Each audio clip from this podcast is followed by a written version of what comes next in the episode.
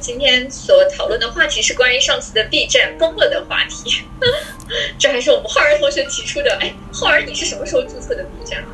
啊，好早了，我记得我在上就本本科一年级、二年级的时候，我反正反正到现在我已经六级大会员了，我也从来没有去什么。呃，就白嫖嘛，白嫖白嫖到现在六级了，所以你就可想六级大会员呢？我比你注册的早哎，我现在也是五级，是五级会员。可能我会我因为我天天看吧，就是虽然虽然很少三连什么的，但是因为天天都登录，所以我我只是想从这一点来说明我我我在 B 站也是非常非常老的会员了。尊重你是 B 站老会员。呃，好的，我们其实想到会想到 B 站这个话题，是因为我觉得好像。啊，我觉得 B 站有个很神奇的体制啊，就是每次 B 站出什么问题，然后上热搜的时候，都会不会变成一个公关舆论事件，就它都不会往舆往严肃向走这个事情。嗯，好像总总带有一些娱乐性在里边。对，我觉得就 B 站自己的二次元性质，就我觉得 B 站真的很受益于他自己搞的这个人设，就是每次他出一点什么问题，好像都不会因为这个问题就是。呃，有有有太大的影响，就是它的它的任何的站点崩掉啊，服务器崩掉啊，大家都会解读为一些娱乐化的事件，包括 A 站当天好像都被人给冲塌了。我觉得也看这个话题本身吧，因为我觉得其实 B 站虽然搞得好像很不严肃，但其实它一直挺保守的，从来没有搞一些特别敏感的东西在里边。啊，而且好像其他的网站那一天都被 B 站的用户给冲冲塌了。对，我看一个微博热搜也被也被血洗。对，我看特别有意思一点就是，就是平常说那个什么有有个小小的歧视链，就是说那个知乎用户跟 B 站用户往往互相看不起，然后好像像什么泾渭分明两拨人一样。结果那天那个 B 站崩了以后，知乎后知乎后来也崩了。崩的原因是因为有大量的上不了 B 站人就跑到知乎上面去，然后登录自己的很早以前的知乎号。然后知乎那个服务器架不住这么多人，然后就也崩掉了。就就平平常互相瞧不起的，其实是一拨人。这样说起来，会让我觉得说，大家其实，在不同的网站有不同的人格。有点像，这可能也是一种人格面具。在不同的网站，大家都会演绎成不同的样子，而且好像人人格的多面性，我觉得会在不同的场景有释放啊。对对对，我觉得。在不同的网站，真真的是在凹不同的人设一样的。反正我我我就自我感觉我在 B 那个微博的时候口就比在 B 站的时候口臭一点。啊，会这样吗？嗯，我我觉得是会有的。就是比如像当你在一个群体里边，如果你发现从上到下所有人都在都都都在说一些素质话，那那你也会被肯定会多少会带被带偏一点。然后如果你在评论的时候发现所有人都在玩梗，那你肯定也会，就是就是不由自主的往那个方向去走嘛。我觉得是会受到环境影响的。哎，所以你说这个问题其实其实很有趣一点是在于，大家其实呃其实会每个网站也互相看不起嘛，有鄙视链，但是其实好像会发现最后其实是同一波人，大家在自己看不起自己。对对对，其实没有那么那么严格的区分人群。呃，对，就是好像哎。但我其实我我不知道你有这种感觉，我最早我在 B 站的时候会有优越感，就是我觉得我是一个我是一个高级的二次元，因为那那时候 B 站不是还是邀请制注册嘛。我的一个好朋友说，他至今说他特别感恩我的一点是我当时分了一个注册号给他，他说这是这是我对我对我们友谊很大的一个贡献，他觉得那个时候可感动了，然后我那时候啊笑死了。哇，那那你是真的好早就进来了。我进的时候已经是那种什么呃，就是答那个题就 OK 了。啊，对，答题也是一种方式，一答题一直是一个方式。但是在那个早期的时候，就是你你如果是英等级的会员，你是有邀请码的。呃，早期它是开放注册的，B 站只在什么双十一啊、什么元旦啊，就特定的日子，它会才会开放外部注册。我是因为我有个大学舍友是 B 站的死忠粉，所以。他把我带进这个圈子里的，然后那时候 B 站早期真的很好玩儿，然后不像现在就是，就是 B 站当当年还是蛮纯的二次元，就是现在可能有很多就是很很容易引战啊，呃，但其实确实我我觉得很多时候引战也是大家有一些自有的对群体有自己的一些刻板印象在里面，其实好多时候，当我们对对别人有个预设的时候，其实他说什么你并没有投入很多的关注。说起来，我记得当时。呃，说说一件还蛮好玩的事情。我记得我当时刚到 B 站的时候，我看那个什么鬼畜区，我不知道当时是当时是什么情况，就是好好像在做一个什么活动，就是那个呃元首是是刚刚可以在上面去被更新出来类似的视频吗？我也不知道，就是就我很清楚的记得当时有一个视频的标题是什么“祝贺元首入驻 B 站”，然后我我当时一直以为元首是一个人。就是是一个什么 UP 主，或者是一个，我当时还不知道叫 UP 主，我就以为是一个什么创作者，然后我看了好多那个视频，然后我我我就一直都不是很懂，我以为那个视频是一个叫做元首的一个人给做出来的，然后过了好久好久，我才知道原来是说里边那个角色叫元首。哎，话说你会为了来访特别去看这些东西吗？就是很多我我注意到有一些来访他会讲一些线下的东西，其实我觉得我现在已经有点跟不上现在的年轻人了，就是他们讲的有一些东西，其实。我我发自内心并不是真的太了解。我我一般会这样，我一般会让他们给我讲。我觉得一方面，一方面我觉得是就是他们在讲一遍的时候，其实还蛮有助于我们一起梳理。二来的话，我自己发懒，我懒得自己再去搜集资料了。我觉得他直接给我讲。呃，但是我觉得他有时候他讲的一些东西是需要一些基础知识的。但其实我讲的时候，老师讲，其实我没有太明白。我事后还是会悄悄的去搜一搜。对，看看是什么东西啊？就是如如果真的是那种什么什么某某个某个电影儿、某个电视剧或者怎么样，我可能就稍稍搜一下。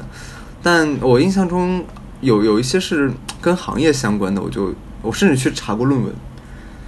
呃哦，天哪！你还去干过这个？是。对，非非非常的就是很小众的一个职业，我是真的不懂。然后我又觉得跟他关系很大，不过好像扯偏了，跟咱们今天提的 B 站好像不是一回事儿。呃，我觉得 B 站本身就代代表一个小众嘛。我觉得你说的也也不算离这个话题太远。就 B 站本身也在代表一些小众的次元的切割。我理解，就是呃，有很多大家有很多各自的消遣都能在这个上面找到，然后都是非常小众的。其实我会注意到有的 UP 它可能是一个非常小众的领域，但它的粉丝量还是蛮可观的。会发现其实真的小众的爱好，但可能我之前都没有知道过这个东西，但是它有不少粉丝。我就发现每个小众的人，你在里面就能找到自己，嗯，属于自己的那个那个归属感一样的，对。不说说起来，我是突然有想到，就是 B 站当时在就在咨询里面，其实 B 站还蛮帮到我的，是因为，呃，就咱们之前你知道，就是咱们要搞一个叫自动思维的东西嘛，CBT 嘛，CBT 的经典之一。然后有一些来访，他可能会很难理解到自动思维。然后我就会跟他们讲说：“你看过 B 站吗？”他说：“看过。”我说：“那你知道弹幕吗？”他说：“知道。”我说：“那你就想象你脑海里边闪过的弹幕是什么。”然后慢慢，你是这么跟你的来访解释自动化思维这个概念的呀？对，就脑海里边闪过的弹幕啊，你不觉得就很像吗？啊，你好厉害啊！就是我这个比喻真的还蛮恰当的。然然后后边就还可以跟他讲那个弹幕大还是小，是什么颜色的，然后有没有形成什么图案，然后形成图案就是那个就是自动图像了吗？嗯，就就一下就特别好的就能去。所以有的时候我觉得像 B 站啊或者怎么样，就是呃，可能跟我们生活很连接的东西，其实我觉得。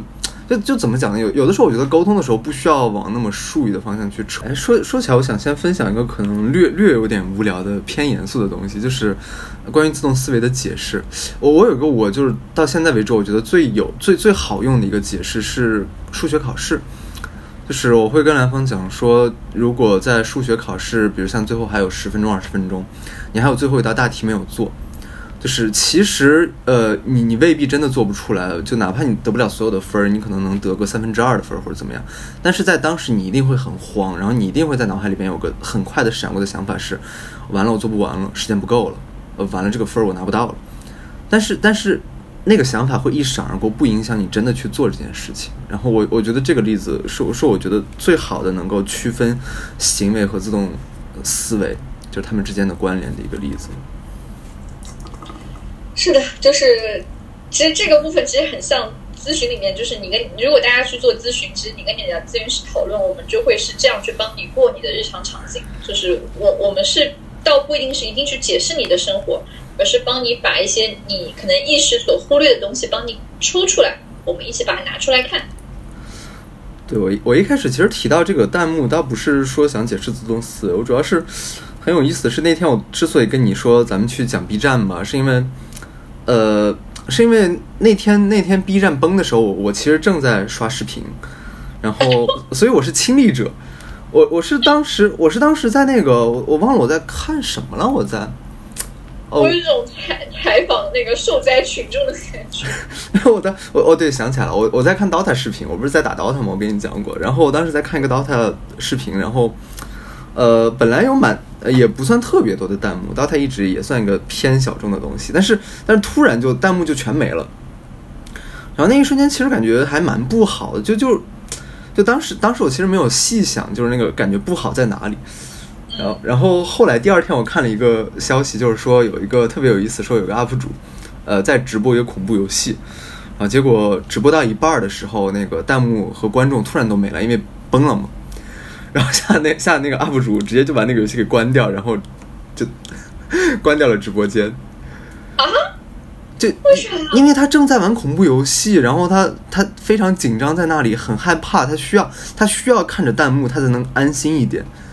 然后弹幕跟观众突然唰的一下就没了，然后他肯定整个人就整个人当时就不好了。以为这个只是我们普通群普通群众需要弹幕，我我从来都是在 B 站上看恐怖片，因为有弹幕可以护体，可以高能预警，可以让我的恐怖感小一点。因为 UP 主还这样。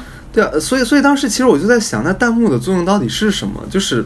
我觉得其实弹幕是提供一个连接感跟互动感在那里的，就是哪哪怕是我平常在刷视频，我看到的弹幕可能不是在这一分这一秒刷过去的，但是但是我一样会感觉到，不不是我一个人在看这个东西，是有人其实在陪着我，哪怕不是在这一分这一秒，就我觉得那种互动感其实是弹幕很核心的一个东西，所以所以它那么对我们那么重要。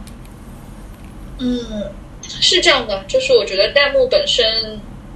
护体的所谓弹幕护体，其实我也理解，是因为它让我们感觉到跟世界的连接。嗯，对，我们不是一个人在做什么什么事情。对，有一群人在陪你看恐怖电影，而且他们会保护你，会给你弹幕预警，告诉你要注意，对，不要被坑。所以，所以我在想，当时我自己在看刀他视频，我撑死。撑死有点矫情的感觉，哎呦，好孤独！我突然感觉只有我一个人在这里了。但我觉得对于那个恐怖 UP 主来说，就是就是完了，只有我一个人在这里看恐怖的地方，在在在做什么事情了？就旁边陪着我的人突然就不见了。哎，其实这里面也会让我其实有有一个，其实也也许也是我有点困惑的一个议题，就是你觉得线上关系和线下关系对于人来讲，它会有很大的差异吗？就比如说。其实很多时候线上的关系的联系会更脆弱，就像电断了、网断了，其实人就就找不到了。嗯，但这个时候好像，但是现在的年轻人，我发现他们还是更愿意去寻求线上关系。这种其实也许网一断，服务器一崩就会消失掉，也许你再也找不到人的这样的关系，也不愿意走出门去有一些线下的实际的关系。这个我我确实有一些自己的感觉在里边。呃，然后我我想到一个蛮恰当的例子，但我不是在刻意虐你啊，我我是我也不是在刻意凡尔凡尔赛，我是真的觉得这个例子很很贴切。就是我跟我女朋友在线下我们住在一起的时候，我们的就是关系处理的非常的好，每天都非常的甜蜜。但是在线上就异地之后，就会就会有相对更频繁一点的分歧和争吵。就是我我觉得根源就在于，其实我们的那种连接感其实变弱了。就很多时候我们没有感觉，好像彼此真的在彼此的身边。所以，所以我在想，你说线上是不是比线下连接感更弱的话，我觉得确实是啊。就是你你说你说，就是当时做那个恒河猴的那个实验，就是他他之所以选那个布布偶妈妈，不选那个什么铁铁丝带那个吃的，他不就是因为那个布偶的连接感更强吗？摸起来很舒服，那种拥抱的感觉。但如果如果再加一个妈妈，然后那个妈妈是一张什么毛茸茸的照片，但不是一个真的毛茸茸，那他肯定还是会选择去选择毛茸茸嘛。所以我觉得就是寻求更真实的连接就是一种本能，然后线下就是比线上的连接感更强。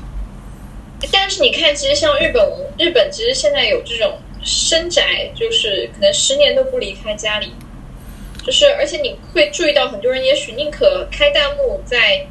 家里看 B 站的电影也不愿意去电影院。对我，我觉得这个就涉及到焦虑的问题了。就是可能，可能他很多人就是怎么讲，就是当他面对面去做沟通的时候，那种焦虑感、紧张感可能会会强，比较强，然后强到他会退回去，他会回避，然后但是但是因为那种寻求连接感又是一种本能，所以他没有完全的退到一个完全不做沟通，他还是会去，比如像呃开着弹幕去看一些东西啊，或者玩一些网上的一些游戏，而不是完全的单机。所以所以我觉得就是就是你说他社恐吧，我觉得也不太算，就是社交焦虑嘛。嗯，你觉得是社交焦虑吗？就是这个部分，你觉得是还担心跟人接触是吗？所以我有时候在想，恒河红那个实验，它其实是上世纪六七十年代做的，其实已经过了五十年，人对于社交，包括互联网对人的塑造的改变，是不是有很大的变化？也许有时候可能有的人他真的肉体的接触，或者说那种接触，对于他来讲可能会有变化。虽然，但是我有时候又在想，恒河合作的那个实验，它是动物，也许它它讲的是一个非常本能层面的东西。我我反而我真的觉得现就是现在，因为网络更发达，就是很其实很容易就能在网上找到一些连接感，然后就怎么讲，就就是就就有点像我，当我在网上有足够多的连接的时候，似乎会给我给我们一种错觉，我们就已经有足够多的朋友跟社交在那里了。但是我觉得那些就有点像虚宝一样的东西，它不能真正的喂饱我们。我我撑死让我们觉得很撑，甚至有的时候，但是我觉得很多那种交际，它并不是真正的我们就那么那么需要的。我觉得其实因为这就互联网的特别的发达，反而导致了很多那种空虚感的出来。我我我会觉得这是有关联的，至少在我的临床里边，我会发现很多，嗯，就是很多就空虚感特别强烈的人，他们的社交社会支持其实是相对薄弱的。他们也许会觉得自己有很多网上的朋友，但是。我觉得还是不太够。嗯，网上的朋友，但是不太够，所以他会有空虚感。对，我觉得，反正我我现在，当然我我我也没有做实验。如果我以后真的考上博士的话，可能这会是我的博士论文吧。对，反正我现在的感觉就像是网虚拟网络，呃，也不能说它真的是虚拟的，但是那种连接感。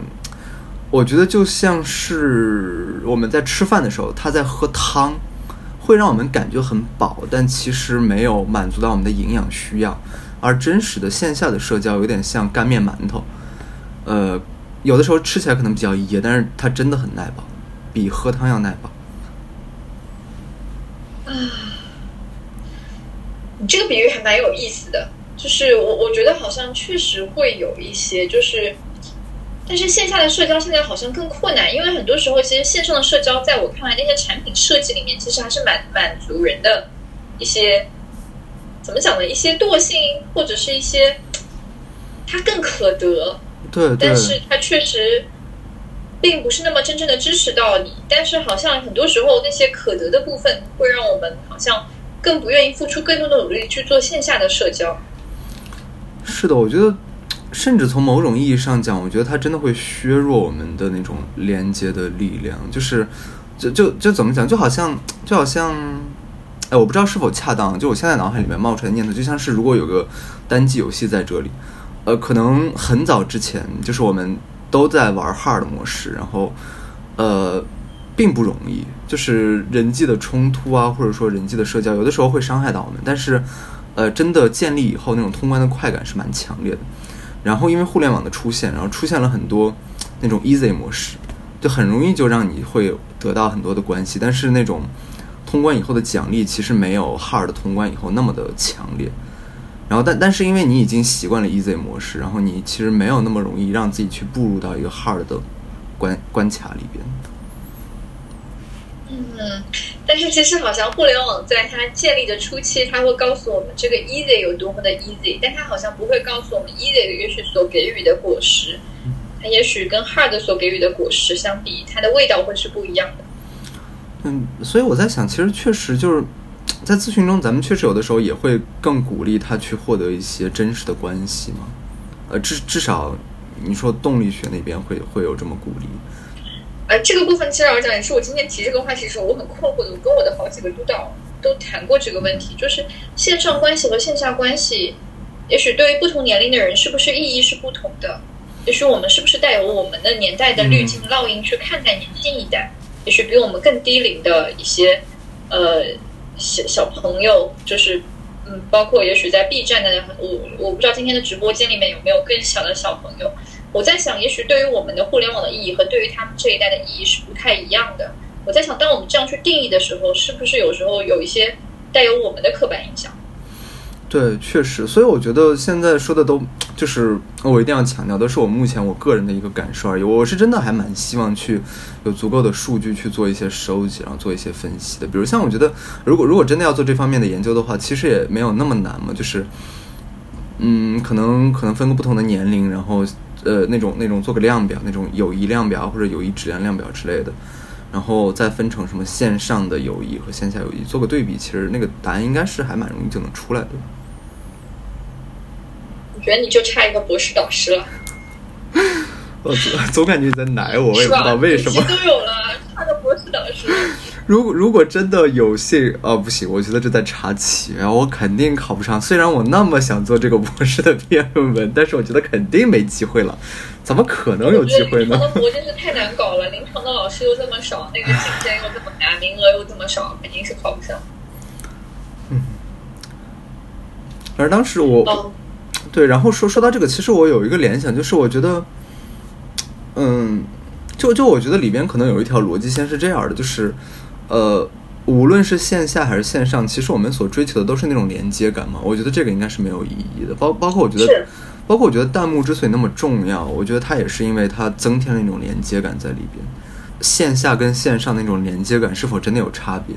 呃，这个其实我觉得还蛮难去定量。我觉得也许它真的是需要去一个定性和定量的分别的去研究这样的关系到底是怎么样啊。不过鉴于你时间有咨询，我想也许我们有个最后的问题：你觉得如果有一天 B 站从这个世界消失了，你觉得你会有什么感受？会有遗憾吗？会有开心吗？嗯，我可能会抹着泪去 A 站吧。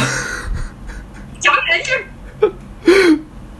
对。我我在想，如果把这个问题再放大一点，就是如果有一天，就是类类似于这种带着弹幕性质的这种这种这种网站都消失了，那那我觉得，如如果是那种就更极端的情况，我觉得其实对我的影响会是蛮大的，就好像。